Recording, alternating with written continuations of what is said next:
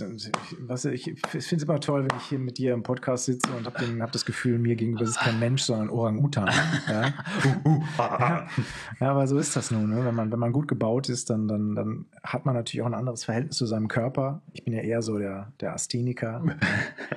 ja, aber der, der Moritz, der, der gibt was auf sich und auf seine Bauchwand. Ne? Ja, einmal am Tag muss ich einfach gucken, ob alle Strukturen, die da so angelegt wurden, da sind. Und jetzt habe ich gerade mal äh, mir so in die Körpermitte geschlagen.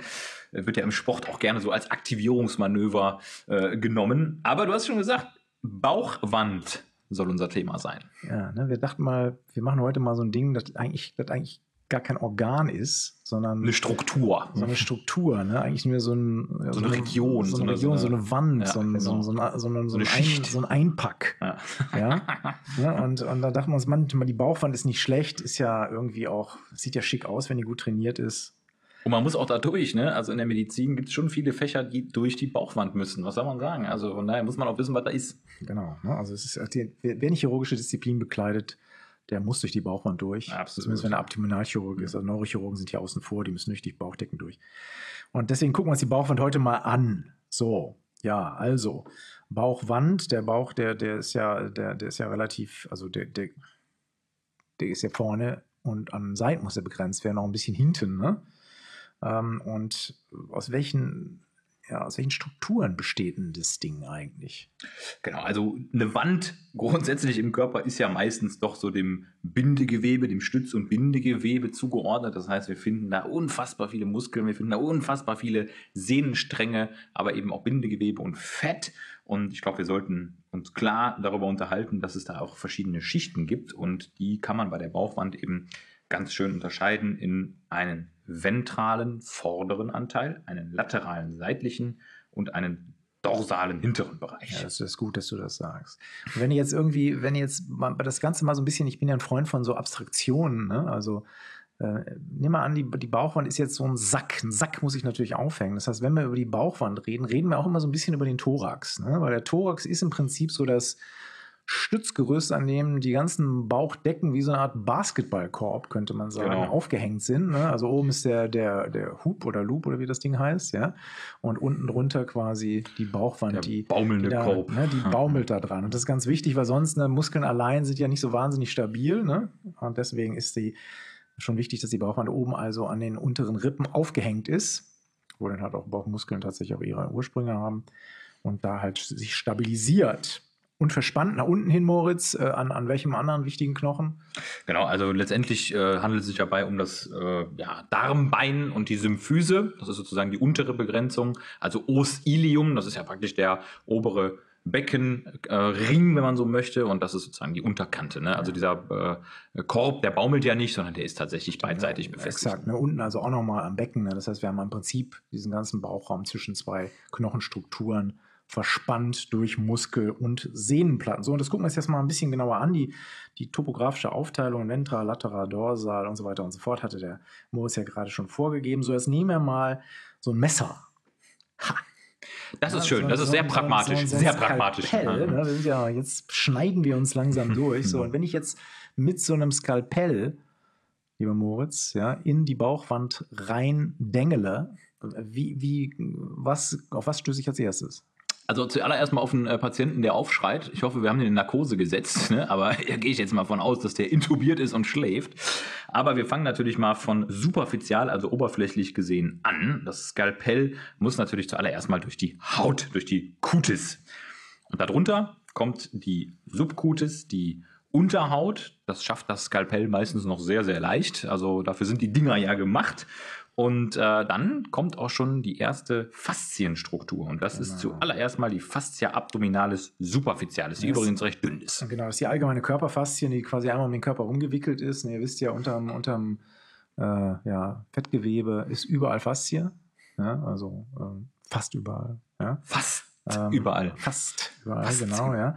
Ähm, und äh, die Fascia abdominale superficialis ist auch ein Teil dieser oberflächlichen Körperfaszie, nach oben in die Fascia thoracalis und nach unten hin dann auch in weitere Faszien, also Faszien der Oberschenkelmuskulatur beispielsweise, genau. übergeht, gleich den Körper halt einfasst in so ein straffes, kollagenfaseriges Bindegewebs. Gespinst. Genau, so eine sehnige Strumpfhose, wenn man so Genau, möchte, die von ne? oben bis unten zieht. Also Genau. 30 Dehn, Ja. Faszienstrumpfhose sozusagen. Ganzkörper-Faszienstrumpfhose.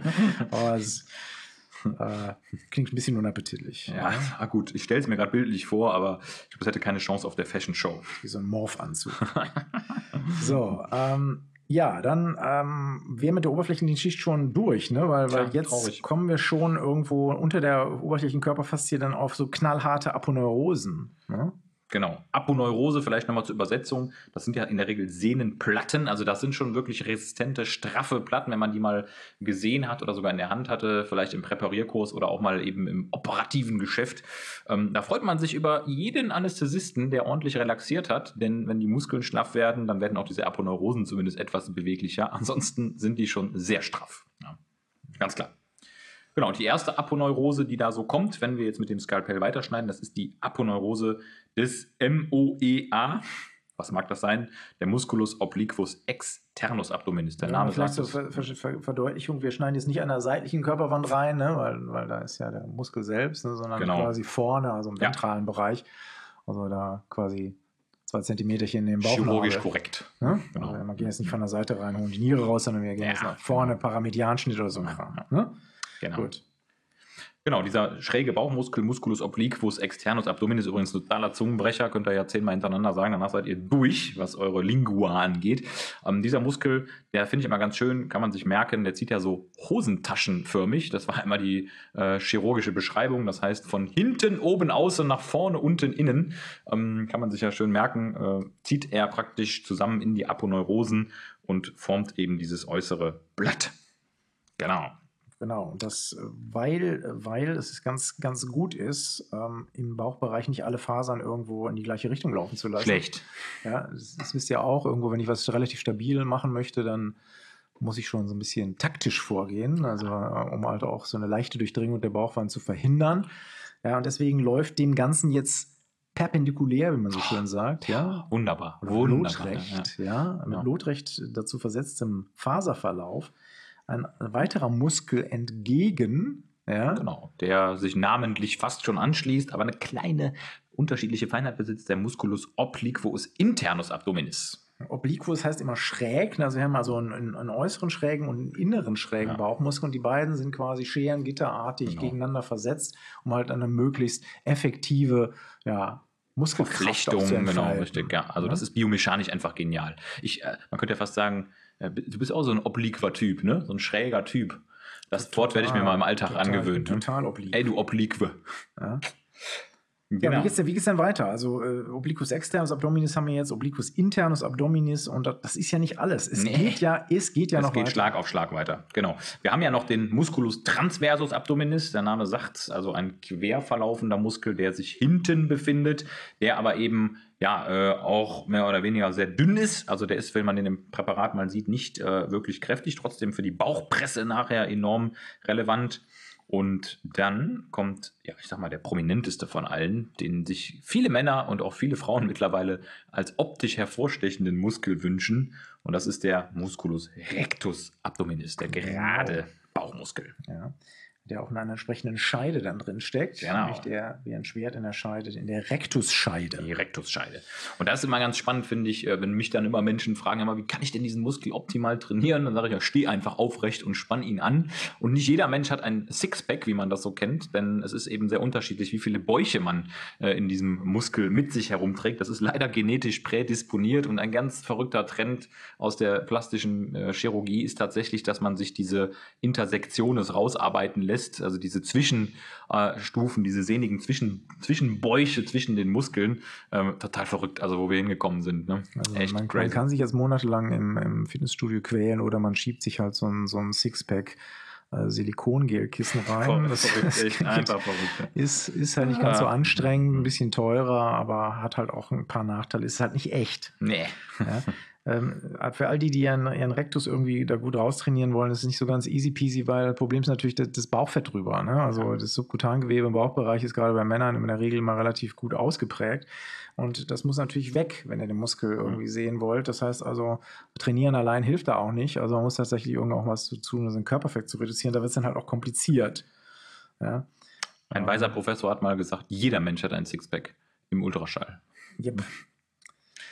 Genau, Rektusscheide, sollen wir da nochmal kurz äh, beschreiben, wie die aufgebaut ist, weil die ist ja auch recht spannend konfiguriert. Ähm, das ist ja praktisch die Hülle, die Einscheidung von diesem geraden Bauchmuskel. Und das ist wirklich ganz spannend, weil diese Rektusscheide im Grunde keine eigens angelegte Struktur ist, sondern eine sich ergebene Hülle aus den schon eben genannten Aponeurosen von Musculus transversus abdominis, dem inneren schrägen Bauchmuskel und dem äußeren schrägen Bauchmuskel, die praktisch eben ihre Faserzüge in diese Hülle abgeben. Also da hat sich irgendein guter Architekt schon was bei gedacht, ne? bei dieser Hülle, muss man sagen. Genau, und die, die, die das ist jetzt ein bisschen kompliziert ne? mit der Rektusscheide, ne? weil man muss da nämlich so, Ja. es gibt da so eine Demarkationslinie. Mhm. Ja, das ist die Linea arcuata, also die bogenförmige Linie.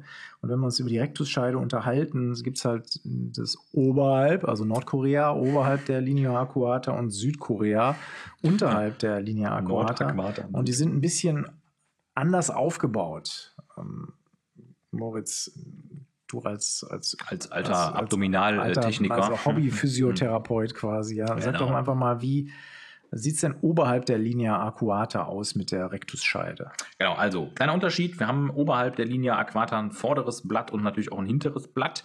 Und das vordere Blatt besteht praktisch aus diesen Faserverläufen des Musculus obliquus externus abdominis und aus vorderen Anteilen auch des inneren schrägen Bauchmuskels, des obliquus internus abdominis. Und die Lamina posterior, die übrigens so genannt wird, das hintere Blatt, besteht aus den hinteren Anteilen der gerade genannten und des gerade genannten Muskel, des internen schrägen Bauchmuskels. Dann ist der Musculus transversus abdominis mit seinen Fasern beteiligt und wir haben auch eben noch die Fascia transversalis, die wir noch gar nicht erwähnt haben, die sich als innerste Faszie eben nochmal anschmiegt und, wer hätte das gedacht, wer kommt dann aus seinem Kabinett heraus? Das Peritoneum parietale, das genau. außenliegende Bauchfell. Also äh, ist, ein, ist eine recht komplex aufgebaute Sache. Das heißt also im Prinzip, um es mal ein bisschen zu vereinfachen, der Rectus ist eingepackt von den Sehnenplatten seiner Nachbarmuskeln im Prinzip. Also eigentlich geniale Konstruktion. Ne? Also wird da äh, flutscht da sozusagen rein, um äh, in der Mitte der von, von dem Obliquus internus, vom externus und vom, von, von der Tran von, äh, vom transversalis gebildeten, transversus abdominis gebildeten äh, ja, Säckchen Ja. ja. dann hin und her zu gleiten. Jawohl, Ne? genau. Ähm, unterhalb der Linie Arcuata, ja, also in Südkorea, sieht es ein bisschen anders aus. Also, was ist der Unterschied jetzt zwischen Nordkorea und Südkorea für die, für die ideologisch unvorbelasteten? Genau, also man könnte fast sagen, dass die äh, ja, ähm, Rektusscheide unterhalb der Linie Aquata so ein bisschen instabiler wirkt. Da ziehen praktisch die ganzen drei Muskeln, also Obliquus externus, internus und transversus abdominis in ein vorderes Blatt. Und das hintere, das ist so ein bisschen läppisch aufgebaut. Da gibt es nämlich nur noch die Fascia transversalis und das Peritoneum parietale. Was jetzt aber nicht heißt, dass man da irgendwie plötzlich eine freie Perforation in die Außenwelt hat. Aber es ist eben schon ein Unterschied, ähm, was so die Resistenz und Stabilität angeht. Um im Bilde zu bleiben, ja, Südkorea ist halt ein bisschen freier. Ja, und deswegen ganz macht gut, sich ja, passt ne, ganz gut. Im ja, Handstand der gilt es Meister, natürlich der, nicht der mehr, Meister, der, der Meister der Eselsbrücken. Ja. Äh, also, und deswegen ist der Mus- Musculus rectus halt auch ein bisschen freier hinten. Da ist Ja, da, da, da ist nämlich nur noch die Fascia transversalis das Peritoneum parietale. Und Das heißt, die ganzen Sehnenblätter sind jetzt vor dem guten Genau. Rectus. Ne? Also das könnt ihr euch ganz gut merken. Oben gut eingepackt, strenge Unten- Disziplin. Genau. Ja, und, Kommt mir bekannt vor. und ein bisschen freier. Ja, gut. Dann haben wir ja schon ein wichtiges Strukturelement irgendwo ähm, erfasst. Sag mal, in, in der Mitte, also ich meine, Rectusscheide bedeutet ja, ich habe links eine, rechts eine. Genau. Und äh, da muss ja noch was in der Mitte sein. Genau, in der Mitte ist die äh, gut bekannte Linea alba. Also wenn man so möchte, ich, das war übrigens das erste Wort, was ich im Studium äh, gelernt habe. Da, da handelt es sich um einen Locus minoris resistentiae, also ein Ort der verminderten Widerstandsfähigkeit. Denn genau in der Mitte haben wir praktisch die ähm, ja, Linea alba, wo sich die Fasern der Aponeurosen der eben genannten Muskeln eben verflechten, überkreuzen. Und das ist einfach eine Stelle des verminderten Widerstands. Also da ist nicht so viel Resistenz, nicht so viel Muskel, ähm, als dass das immer reicht, dort auch äh, Resistenz zu schaffen. Ne? Das ist einerseits natürlich super für die Chirurgie, weil man da wunderbar durchkommt. Man braucht viel weniger Last auf dem Messer. Und äh, andererseits heißt das aber auch, dass es da nachher Probleme geben könnte. Also der beim medianen Schnitt, ne, dann, dann rutscht man nämlich genau durch diese Linea alba durch. Äh, innerhalb der Linea alba, da, da ist ja noch eine Struktur, die, die hat jeder, Gerüchte halber. Ähm, Der klein- Nabel der klein, Welt. Genau, klein und rundlich der Nabel. Ja, das, die, die, der ist da eingefasst. Ja. Genau. Ähm, wenn ich mir jetzt den ganzen Kram irgendwo äh, angucke, dann muss ich natürlich fragen, warum treibt der Körper so viel Aufwand mit so verschiedenen Schichten, äh, um den, den Bauch da einzupacken? Ja, also erstens natürlich Widerstandsfähigkeit, das ist ganz klar. Das heißt, im Grunde brauchen wir ja Schutz und Halt für die ganzen Viszeralorgane, die sich im Abdomen in der Peritonealhöhle befinden. Andererseits sind diese Muskeln auch bei vielen funktionellen ähm, Systemen beteiligt, unter anderem natürlich bei der Atemmechanik. Jeder weiß es, kräftiges Ausatmen, Husten, Pressen, alles Funktionen, die nur von einer intakten Bauchwand äh, ja, durchgeführt werden. Beim, auch beim Kacken, ja, muss man, sollte man nicht Ja, ganz vergessen. Ne? so, Bauchpresse, genau. ne? also Bauchpresse, ganz wichtiges es. Ding. Beim Husten, ne? bei der Defekation, ja, ist eine intakte Bauchwand. Ja, Geburt, ne? auch nochmal Geburt. wichtig zu wissen. Auch da brauchen wir ja die Bauchpresse. Und zwar, ich glaube, das ist die absolute Bewährungsprobe für die ganze Bauchwand, so eine Geburt, weil da muss ja, äh, ich sag mal, jetzt nicht äh, Stuhl raus, Fäzes, sondern äh, eher Fö- Fötus, Fötus, das Neugeborene. Ähm, da braucht man richtig Kraft für. Und was auch nicht vernachlässigt werden darf, die, die ganze Bauchwand ist natürlich auch Akteur in der Wirbelsäulenbewegung. Das heißt, die Aufrichtigkeit, die Stabilisation der Wirbelsäule kann nur mit einer intakten Bauchmuskulatur geregelt werden. Und die Bauchwand ist praktisch in vieler Hinsicht Gegenspieler zum Erector spinae, zum Aufrichter der Wirbelsäule. Und die beiden müssen in Balance stehen. Ihr wisst ja, alles im Leben braucht eine gesunde Balance. Ne? Wer viel Geld ausgibt, muss auch viel verdienen. Und wer einen starken Erector spinae hat, der braucht auch eine starke Bauchwand. Absolut. Bauchwand kann ja auch mal ein bisschen schwächeln. Bauchwand kann schwächeln. Natürlich, fast jede Bauchwand äh, gibt unter dem chirurgischen Schnitt nach. Also ich habe noch keinen Bauch äh, gesehen, der nicht aufbekommen wurde vom Chirurgen, wenn die Anästhesie denn gut genug ist. Aber es gibt natürlich im Bereich der Bauchwand Brüche. Und diese Brüche werden gerne vom Experten als Hernien bezeichnet. Herniationen, das sind im Grunde Vorwölbungen, Ausstülpungen, die natürlich immer gerne dort passieren, wo es wie eben schon genannt, Orte des verminderten Widerstands gibt. Ja, also die, die Brüche, wenn, wenn man sich hier ansieht, also woraus bestehen, die haben erstmal so einen Bruchsack. Genau. Ne, Der Bruchsack wird durch das Peritoneum gebildet. ne. Wir haben eben festgestellt, irgendwie innen an der Bauchwand ist überall Peritoneum. Ne, Das ist also Peritoneum parietale. Und wenn sich jetzt an einer Stelle irgendwo eine Schwäche in der Muskelwand bildet, ist das Peritoneum sozusagen, ja. Das sucht sich seinen so, Weg. So ein kleiner, so ein seinen Weg. Neugieriger Wurm, der sich da durchschlingelt, ja. Und ihr könnt euch das ganz gut so vorstellen, dass aus dem Bauchinneren halt dann Darm, Eingeweide, Darmteile vorwölben durch das Peritoneum und durch die, ja, durch die Muskelschlitze, durch die muskelschwachen Stellen. Das ist sehr peritonneugierig, würde ich sagen. Genau, dass wir, also, dass wir eine, einen, also einen Bruchsack haben, das ist ein Peritoneum bestimmt, ein Bruchinhalt, der dann halt aus ja, Bauchinhalt, also aus Darmanteilen in der Regel besteht. Gut, Hernien, so sehen sie allgemein aus, aber es gibt natürlich jetzt, und da wird es kritisch, eine ganze Menge verschiedene Hernientypen. Mhm, genau. Was unterscheidet man da, Moritz? Also man kann die ja äh, divers einteilen, zum Beispiel nach Genese, also sind sie erworben oder angeboren. Man kann sie nach Lage der Bruchpforte einteilen. Das heißt, ist es eine äußere Hernie, die sozusagen im Bereich der Bauchwand auch nach außen hin sichtbar ist? Oder sind es innere Hernien, die nicht sichtbar sind? Stichwort Zwerchfellhernie beispielsweise oder Bordalek-Hernie, für die, die es schon mal gehört haben. Und dann natürlich nach topografischer Lokalisation. Ja, und ich glaube, äh, bekannt ist den meisten die Leistenhernie, die Hernia inguinalis, weil das ist nämlich ganz klar die häufigste. Ja, bei so einer Leistenhernie, sag mal, was passiert denn da genau? Genau, also die Leistenhernie ist tatsächlich ja so die äh, häufigste Hernie, wie gerade schon gesagt, übrigens auch die Leistenhernienversorgung mit der häufigste Eingriff, der jeden Tag in Deutschland operativ durchgeführt wird. Und eine Leistenhernie ist praktisch ein Bruch ja, durch den Leistenkanal oberhalb des Leistenbandes, ne, das Ligamentum inguinale, das ist da so die Trennlinie. Alles darunter sind praktisch dann schon Schenkelhernien oder andere Hernien, wie zum Beispiel die Obturatorhernie, aber wir bleiben jetzt mal bei der Leistenhernie und ähm, die ist wirklich typisch bei Männern, die älter sind, etwas adipös, sich viel belasten und nicht so viel Sport machen. Können auch Sportler betroffen sein, aber es ist wirklich ein häufiges Problem. Und äh, da sehe ich tatsächlich auch fast jeden Tag Menschen, die sich mit einer Leistenherniensymptomatik präsentieren. Ja, Leistenhernie ist unangenehm, klar, ne, wenn sich so, so Darminhalt vorstülpt. Ja, das ist, kann man wieder zurück abdrücken. Ne? Problem ist, wenn diese Schwachstelle da ist, das flutscht halt immer wieder raus. Ne? Also äh, gibt es ganz gerne so, so Leistenbänder, ne? die, die dann getragen Mhm. werden, um diesen, diesen, diesen Bruch quasi von außen so ein bisschen abzudrücken. Hilft aber in der Regel nicht dauerhaft. Äh, Also in der Regel muss man operieren. Jetzt unterscheidet man zwei Formen von Leistenhernien. Ne? Also einmal die direkte oder Genau. mediale Leistenhernie und dann die indirekte oder laterale Leistenhernie. Jetzt sag mir doch mal, was eine direkte Leistenhernie ist. Genau, also wichtig da zu wissen, das ist eine absolute Examensfrage, die ihr immer wieder geprüft werden könntet. Also die direkte Leistenhernie ist praktisch immer erworben und da liegt die Bruchpforte praktisch im Bereich der Fossa inguinalis medialis und das ist jetzt ganz wichtig, die wird ja auch gerne als mediale Leistenhernie beschrieben und das bezieht sich auf die epigastrischen Gefäße, die wir euch ja noch vorenthalten haben, äh, vor allem die Arteria epigastrica inferior, die da Leitstruktur ist und medial davon, wenn diese Hernie auftritt, das ist die direkte. Genau. Okay. Ähm, was ist jetzt die indirekte Leistenhernie?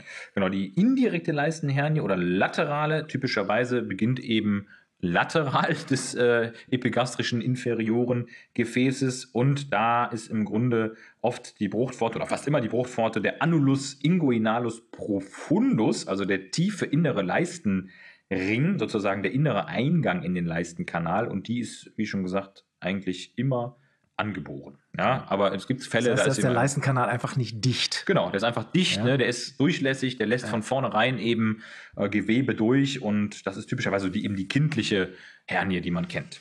Gut. Was ist häufiger? Ähm, häufiger ist die erworbene Hernie, ja, soweit ich nicht irre, ähm, weil es eben im Laufe des Alters doch dazu kommt, dass viele Menschen einfach aufgrund ja, des, der biomechanischen Kräfte und äh, des Lebensstils auch so eine Hernie erwerben.